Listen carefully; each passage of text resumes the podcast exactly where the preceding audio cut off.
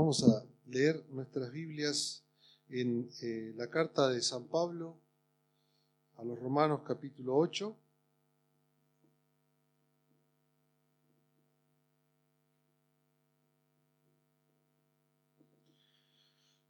Hoy vamos a ver la última parte del capítulo 8 a partir de eh, versículo 28 hasta el final.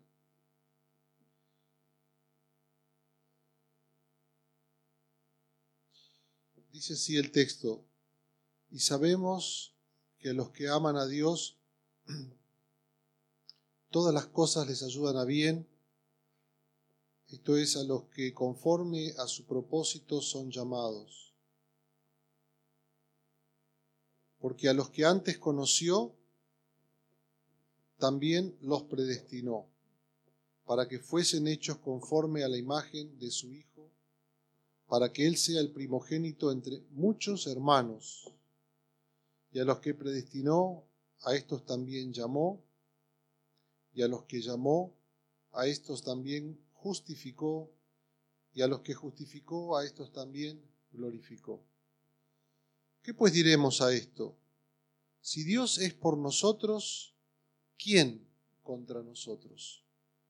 El que no escatimonia a su propio Hijo, sino que lo entregó por todos nosotros, ¿cómo no nos dará también con Él todas las cosas?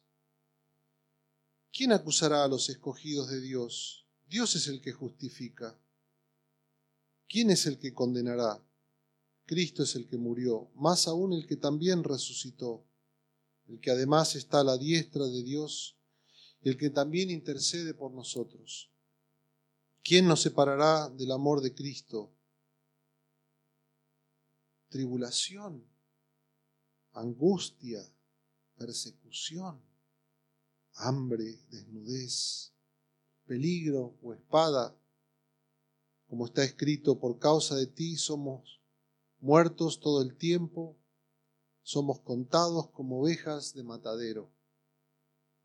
Antes, en todas estas cosas, somos más que vencedores por medio de aquel que nos amó.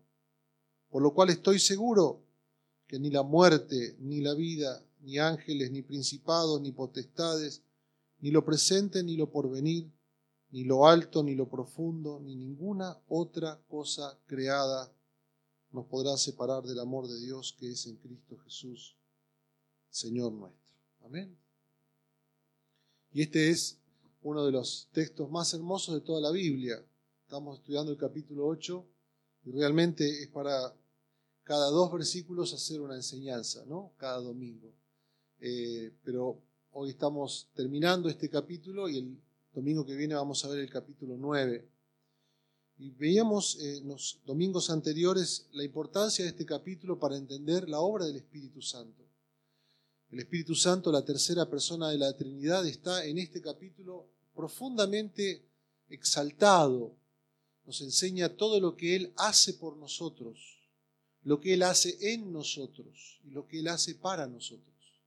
Hemos estudiado eh, el capítulo eh, el domingo pasado cómo eh, la, la obra del Espíritu Santo aún está actuando y especialmente en los momentos difíciles. Y hablábamos como la vida cristiana es una tensión entre eh, momentos difíciles y profunda esperanza, ¿no?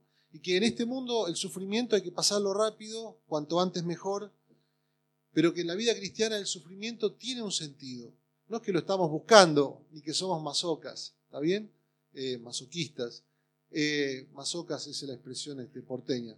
Y estamos buscando que Dios siga obrando en nosotros, ¿no? Y que la esperanza es un norte que tenemos que nos ayuda a entender de qué manera el sufrimiento tiene un propósito. Conectado con eso viene esta parte que leíamos eh, hace un ratito, eh, desde el versículo 28 en adelante. Quiero recalcar tres cosas acerca de este párrafo, tres verdades. La primera, una promesa.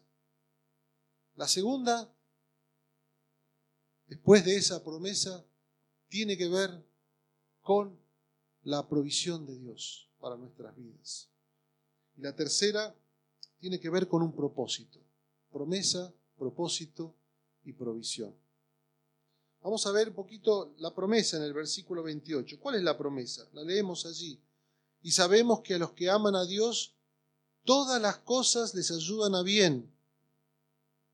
Esto es, a los que conforme a su propósito son llamados. A los que aman a Dios, todas las cosas les ayudan a bien. Esto es, a los que conforme a su propósito son llamados.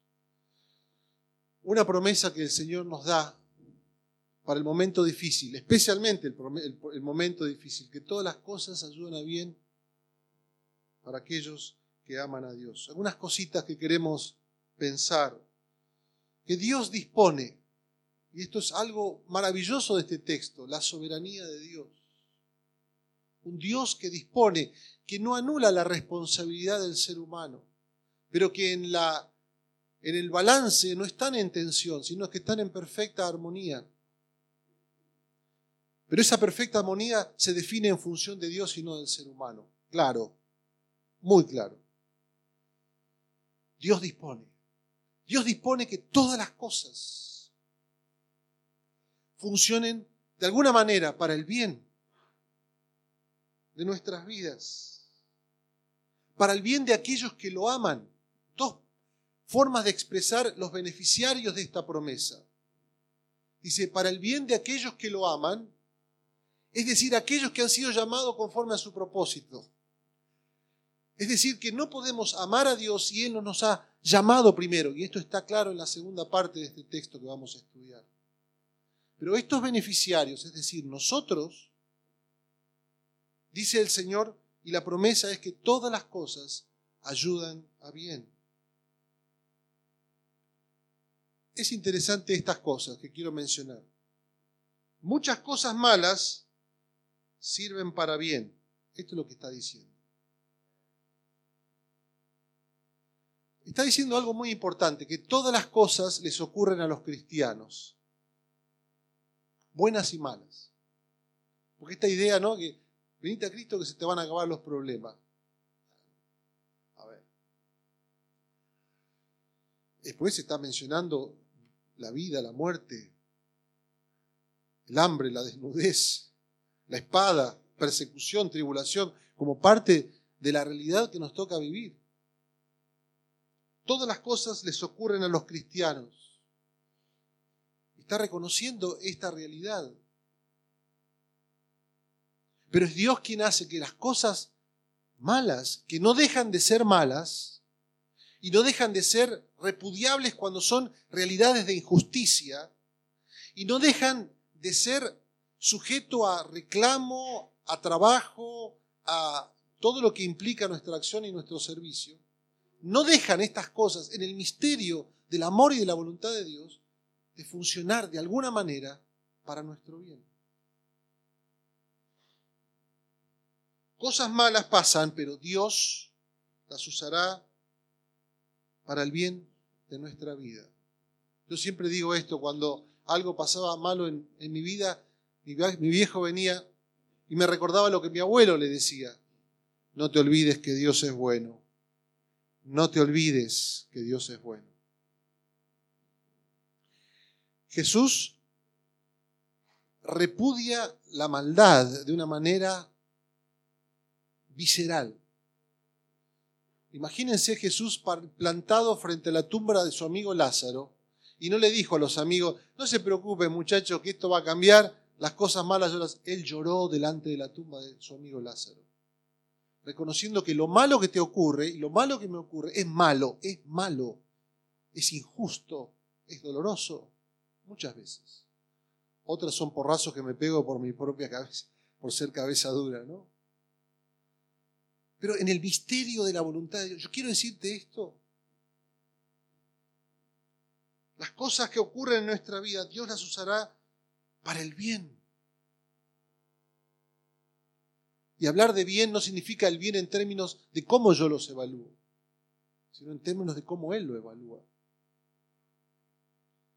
También está diciendo algo maravilloso, que las cosas buenas que ocurran en mi vida no se perderán. Dios promete no mejores circunstancias, con esta promesa. No está diciendo, che, te, van a cambiar las circunstancias. No está prometiendo, prometiendo mejores circunstancias. Está prometiendo una vida mejor. No mejores circunstancias. A veces evaluamos nuestra vida por nuestras circunstancias. Y el mensaje del capítulo 8 de Romanos es mirar tu vida desde una perspectiva de la trascendencia, no espiritual. ¿eh? Son dos cosas diferentes. Mirar tu vida desde una perspectiva de la trascendencia es mucho más que la materialidad y no mucho menos que ella. Dios nos promete una vida mejor y no mejores circunstancias. Quiero leerte las palabras de un poeta español que lo voy a citar varias veces en esta noche. Mira lo que dice.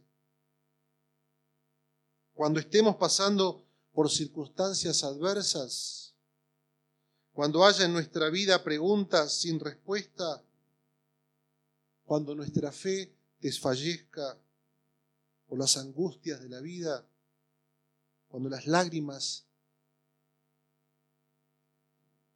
llenen los estanques, cuando el valle de sombra de muerte nos envuelva y el temor estremezca nuestra alma, esta verdad vendrá a nuestro corazón afirmando nuestra fe. Y sabemos que a los que aman a Dios, todas las cosas ayudarán. Amén. Es posible que en momentos de dificultades o angustias, problemas sin razón, persecuciones, estén afectando la vida de muchos cristianos. Es posible que muchos de nosotros podamos tener frente a ellas la pregunta, ¿por qué, Señor? Y mientras preguntamos, el cielo guarda silencio. ¿Te ha pasado? ¿Querés que te cuente? Sé que algunos gigantes de la fe, dice este poeta, insisten en que el creyente no debe preguntar a Dios el por qué, sino el para qué. Dice él, los admiro sin embargo, mi fe, dice él, y digo yo, es mucho más pequeña que la de ellos. Es como un pábilo que humea o una caña cascada, quebrada, resquebrajada, en la que no hay consistencia para apoyarse. ¿Acaso hago mal preguntando a Dios por qué? Eso mismo es lo que Santiago me exhorta que haga. Y si alguno de ustedes tiene falta de sabiduría, pídala a Dios, el cual da todos abundantemente y sin reproche, y Él se la dará. Sabiduría para entender las pruebas. Es posible que me pregunta por qué, Señor, la respuesta sea un aparente silencio del cielo, pero la voz del Dios que viene a mi encuentro en su palabra me dice, porque mis pensamientos no son vuestros pensamientos ni vuestros caminos, mis caminos. Como son altos los cielos que la tierra, así son mis caminos más altos que tus caminos y mis pensamientos más que tus pensamientos. Pueden oír la respuesta a mi demanda. Lo que yo hago tú no lo comprendes ahora, lo entenderás después. Y sabemos que a los que aman a Dios todas las cosas ayudan todas las cosas, no dice algunas cosas. Por lo tanto, no puedo evaluar mi vida en función de la circunstancia presente. Y yo te voy a decir, no, porque ya vas a ver que en una semana las cosas van a cambiar. A ver, no lo sé. Pero todas las cosas, a la luz de la eternidad, a la luz de la trascendencia, a la luz de una vida desde otra perspectiva, desde la realidad del trono de Dios todas las cosas ayudan a bien a los que aman a Dios. Miren, yo no predico un evangelio de la prosperidad. Acá no. Que, si vos das, Dios te va a dar y todas estas cosas. No. Pero sí creo profundamente el evangelio de la gracia de Dios nos lleva a un plano de vida, transforma toda nuestra realidad a los que aman a Dios todas las cosas. La palabra es plenitud. Todas las cosas ayudan a bien. Amén. Miren lo que decía John Newton, que era un predicador famoso. Tiene la frase en inglés que es, es difícil de traducir, pero es poético, muy poético.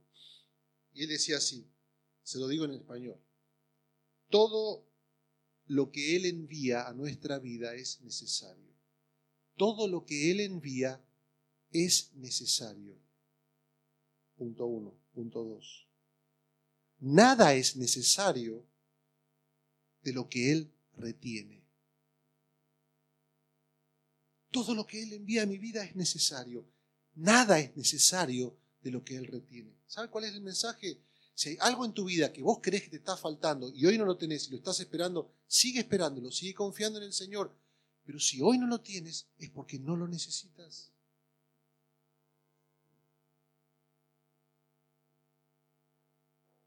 Porque tienes lo más importante, Cristo. O tienes esta posibilidad si todavía estás explorando esta fe.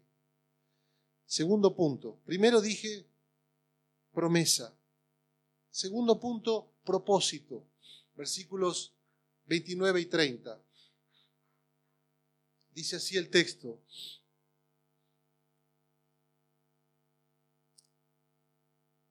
Porque a los que antes conoció, también los predestinó para que fuesen hechos conforme a la imagen de su Hijo, para que Él sea el primogénito de muchos hermanos. Y a los que predestinó, a estos también llamó, y a los que llamó, a estos también justificó, y a los que justificó, a estos también glorificó. Está hablando del propósito tremendo de Dios para con tu vida y para con la mía. Cuando uno lee en los círculos evangélicos, la palabra predestinación es una palabra que enseguida se le ponen todos los pelos de punta y los que no los tienen también, ¿no? Eh, entonces uno se tiende a, poner la palabra predestinación como una cosa así medio, medio tabú.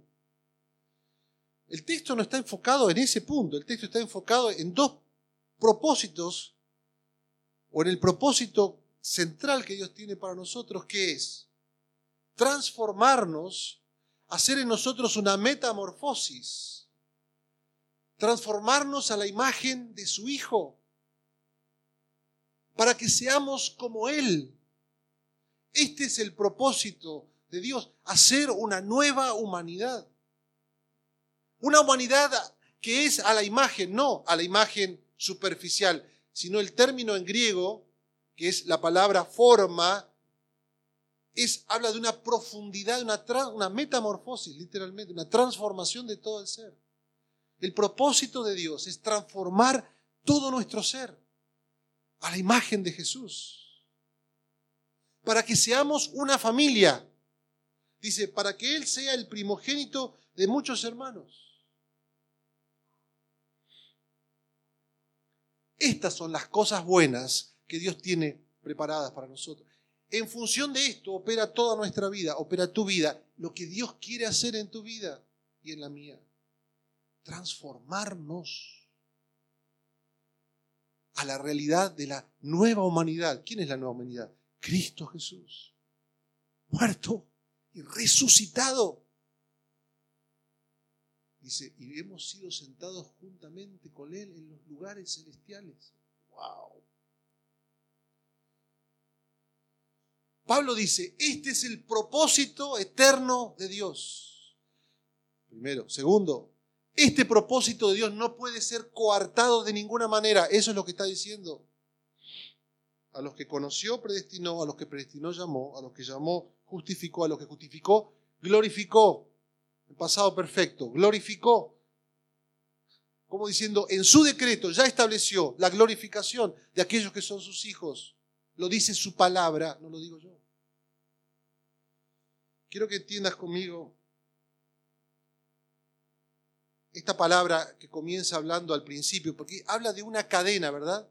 Que opera desde el misterio de antes de la creación. Una frase que recogí esta mañana cuando leía un, libro decía así, mucho antes que el Creador dijera, sea la luz, Él dijo, sea la cruz.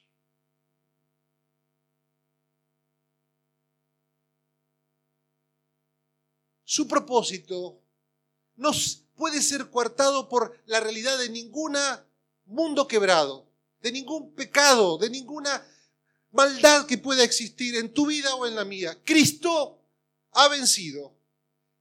Él ha resucitado. Él está reinando. Y Dios tiene un propósito con tu vida y con la mía. Y nada ni nadie lo podrá coartar. Este es el Dios que conoció. Quiero leerles el texto este acerca de que conoció. Lo que dice este poeta, lo voy a mencionar bastante hoy. Los llamados por Dios son también los que Él conoció de antemano. Él los llamó a salvación según su designio porque los había conocido antes. El conocer de Dios no es un mero saber anticipado de la respuesta humana a su llamado. Escucha esto.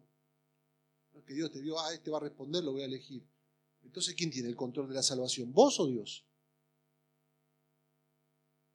¿Quién tiene el control de la salvación? ¿Yo o Dios?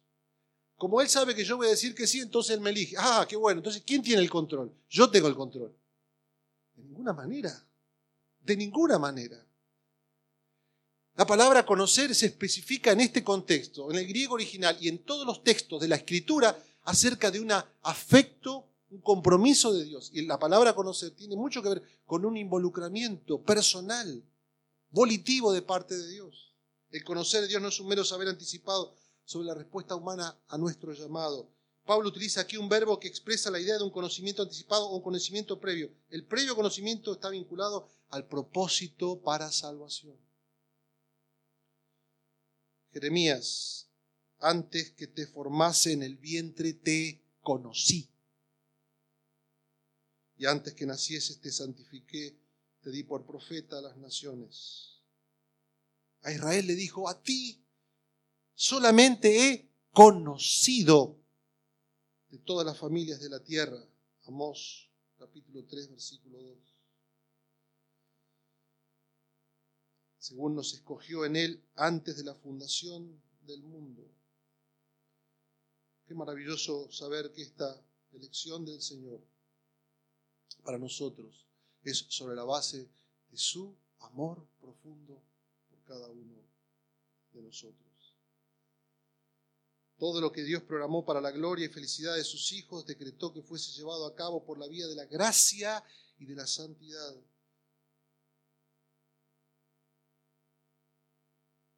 Voy a seguir.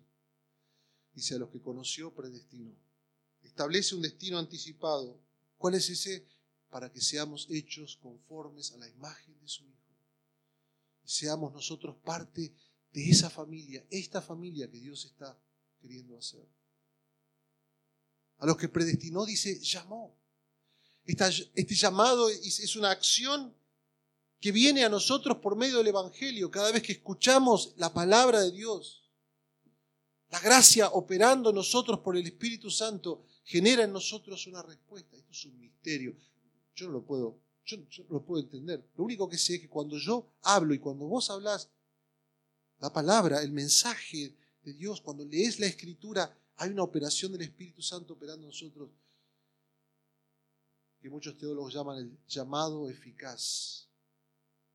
Mira lo que dice, a estos también llamó y a los que llamó, a estos también justificó. Los que llama de tal manera que responden a la gracia, su fe es accionada y son justificados por Dios.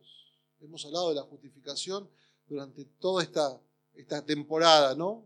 Como Dios nos justifica cuánto necesitamos de ser justificados en la vida. Estamos buscando todo el tiempo la aprobación de los demás. Y hay uno solo que puede decir, aprobado eres, pero no por vos, sino por Cristo. Tanto es el amor del Padre que ha enviado a su único Hijo para que muera por nosotros, resucite para novedad de vida. Y a los que justificó, glorificó. Escucha esto, en pasado, perfecto, glorificó.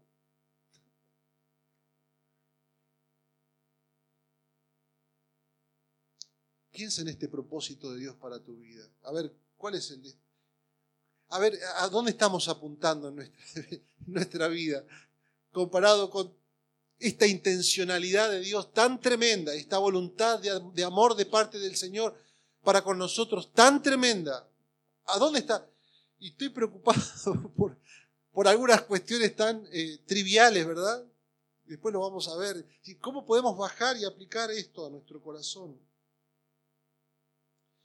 Quiero alentarte a esto, que construyas sobre esta verdad. No vengas a, la iglesia, no vengas a Dios porque hay gozo, porque hay eh, buenas relaciones, y porque hay restauración, y porque hay sanidad, y porque hay alegría. Eh, te quiero alentar que no sean estas las cosas que apelen tu vida, sino esta verdad. La verdad de este Dios poderoso que tiene un propósito y que hace que todas esas cosas se cumplan en Cristo. El cristianismo se fundamenta sobre la verdad, sobre una verdad, que es la verdad de Dios y que es la verdad de todas las cosas. Por eso no podemos apelar al cristianismo desde el sentimiento solamente, que implica emociones, absolutamente, pero arranca con una profunda convicción del corazón, fundado en esta verdad. Construye sobre la base de esta verdad, es mi aliento.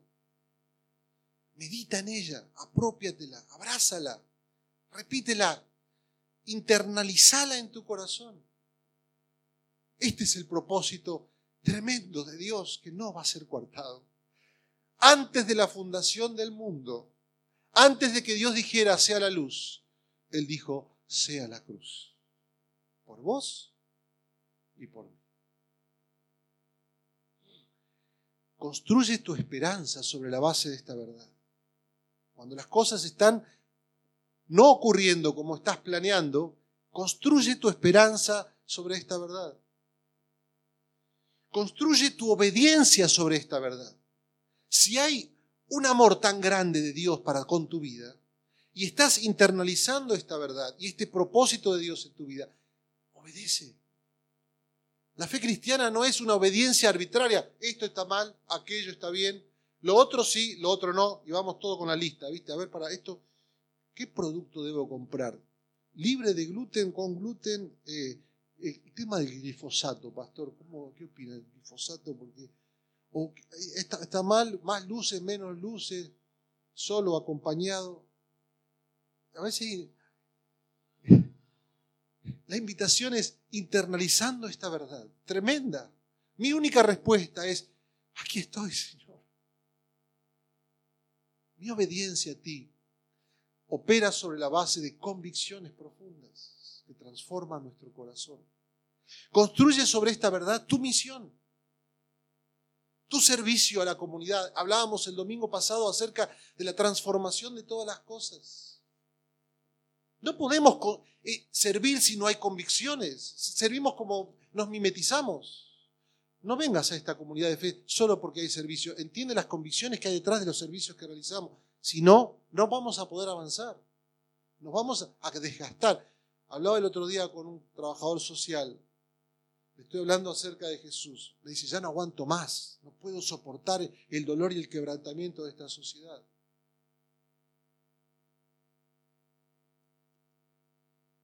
Deja que esta verdad inunde tu ser de un Dios que nos conoció, que nos predestinó, que nos llamó, nos justificó y nos glorificó en Él, en Cristo Jesús. Propósito. Por último, provisión.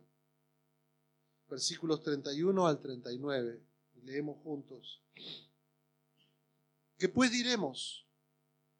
Si Dios es por nosotros, ¿quién contra nosotros? El que no escatimó ni a su propio Hijo, sino que lo entregó por todos nosotros. ¿Cómo no nos dará también con Él todas las cosas? ¿Quién acusará a los escogidos de Dios? Dios es el que justifica. ¿quién es el que condenará? Cristo es el que murió, más aún, el que también resucitó y el que además está a la diestra de Dios, el que también intercede por nosotros. ¿Quién nos separará del amor de Cristo?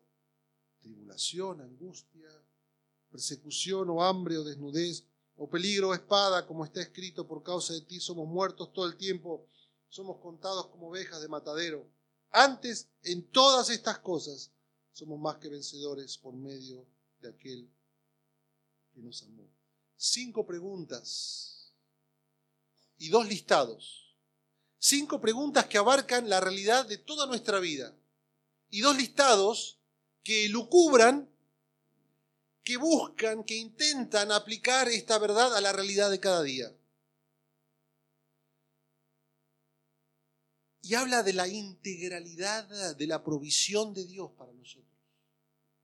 Por eso la palabra clave acá es provisión. Empieza a elocurar, como hizo el salmista en el Salmo 23. ¿Qué es lo peor que te puede pasar? No pienso. Cruz diablo, no, ni se me ocurre pensar. Piensa en lo peor, aunque ande en el valle de las sombras de la muerte. Si tu fe o la mía, si tu convicción o la mía no sirve para estos momentos de oscuridad, de dificultad, buscate otra cosa. Tenemos varias opciones acá en el barrio.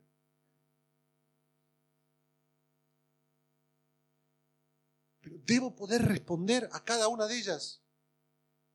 No tan claramente a veces, pero con estas hermosas convicciones. Mira estas cinco preguntas. Si Dios es por nosotros, ¿quién contra Que Dios está por nosotros se desprende del hecho de habernos colocado en su familia como hijos adoptados en el Hijo. Ahora, cuando dice para que seamos el primogénito entre muchos hermanos, voy a retroceder un segundo al punto anterior, porque algunos dicen, en términos de género, pero qué machista. Vos tenés que entender que estaba siendo escrito esta carta en una sociedad muy, pero muy tradicional. Algunos han visto algunos documentales. Hoy en día, en algunas sociedades tradicionales, el hombre vale más que la mujer en términos de hijos. Ser mujer implica entrar en un segundo plano. El varón es el que está allí arriba. Ahora, Pablo está diciendo, que todos, absolutamente todos, hablándole a esa realidad de sociedad tradicional, son hermanos. Nos eleva al punto. No hay privilegios, no hay división, no hay diferencia de privilegios en esta familia a la cual Dios nos llama. Tremendo, revolucionario para ese tiempo.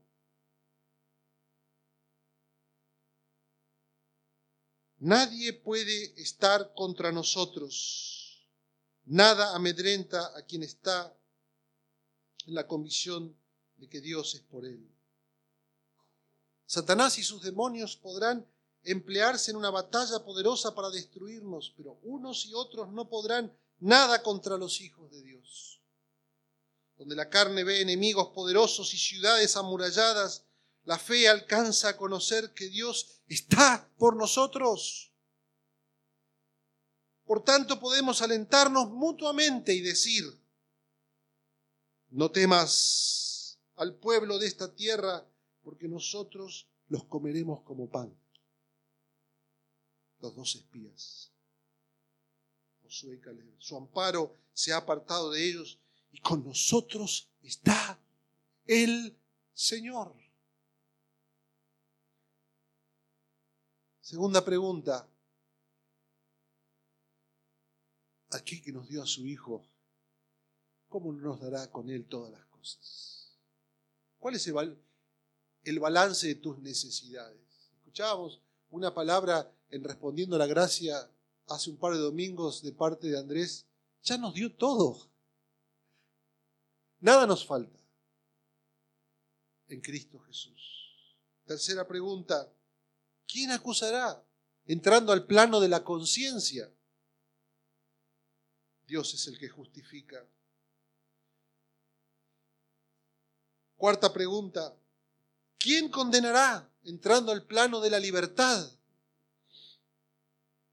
Y da un tremendo sumario de la obra de Cristo a nuestro favor. Cristo es el que murió, el que resucitó, el que está sentado a la diestra y el que intercede por nosotros. De dos maneras lo hace, intercediendo, recordando al Padre todo lo que Él ha hecho por nosotros en la cruz. Por lo tanto, no hay acusación. Por lo tanto, no hay condenación. E intercediendo por nuestras necesidades junto con el Espíritu en nosotros.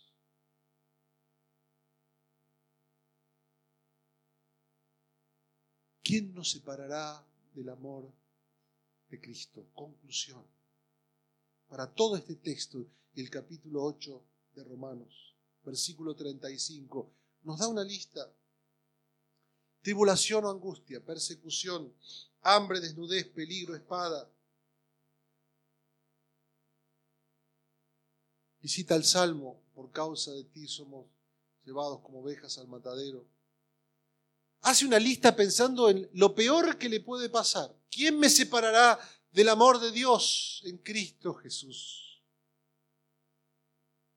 Y pregunta, quiero que te preguntes, ¿cuáles son tus temores? ¿Cuáles son aquellas cosas que ni querés mencionar en tu corazón? Porque si llegaran a venir, parece como que las estuvieras invocando. Me encanta la caradurez con la que nos desafía la fe cristiana a través de la escritura piensa lo peor. Toco madera. Pero esta seguridad de que nuestra identidad y nuestra vida está fundada en otra cosa que no son las circunstancias. Porque si las circunstancias nos definieran, entonces al pensar te sobreviene un terrible inseguridad y terror. Pero nos invita a pensar si la tribulación, la angustia es esa angustia profunda existencial, la persecución, el hambre, la desnudez, cuestiones físicas, el peligro, la espada.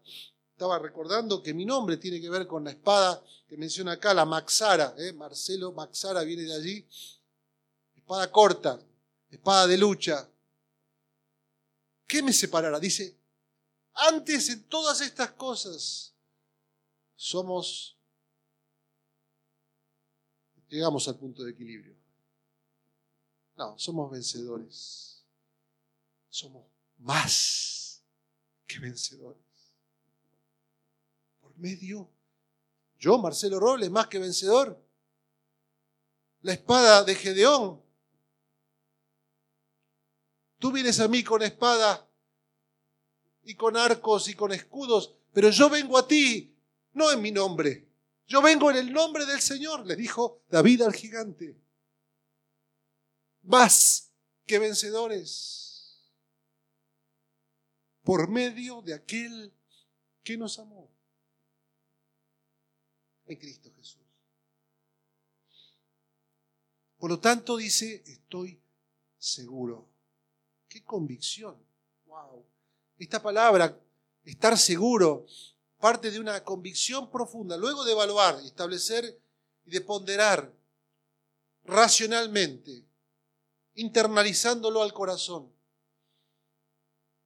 Estoy seguro y aplica estas diadas que ni la muerte ni la vida, ni ángeles ni principados, ni principados, ni lo presente ni lo porvenir, ni lo alto ni lo profundo, estas realidades ónticas, de espacio, de tiempo, de muerte y de vida, no me podrán separar del amor de Dios. No te van a separar del amor de Dios. Mira si vale la pena conocer el amor de Dios. No me podrán separar del amor de Dios. Quiero que lo digas conmigo en esta noche. No me podrán separar del amor de Dios. Otra vez. No me podrán separar del amor de Dios en Cristo Jesús, Señor nuestro. Una promesa, un propósito y su provisión para nosotros. Damos gracias a Dios en esta noche. Amén. Padre, te damos gracias por tu palabra.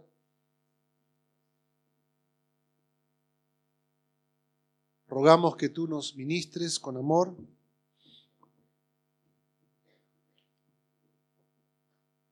Y nos ayudes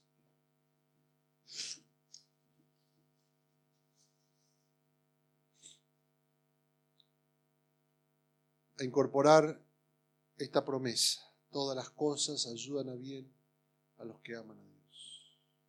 Esto es a los que conforme a su propósito han sido llamados. Yo ruego que esta noche seamos llamados, aquellos que no hemos sido llamados por el Espíritu Santo, llamados por el poder de tu amor y de tu gracia.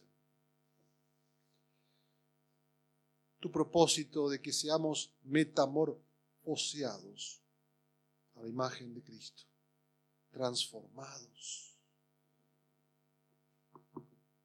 para ser parte de una familia maravillosa de la cual Él es nuestro hermano mayor y Dios es nuestro Padre. ¿Cuánto necesita Argentina de un concepto de familia diferente, de comunidad y de sociedad? Ayúdanos, Señor, a ver que tu propósito se cumplirá en nosotros. Jehová cumplirá su propósito en mí.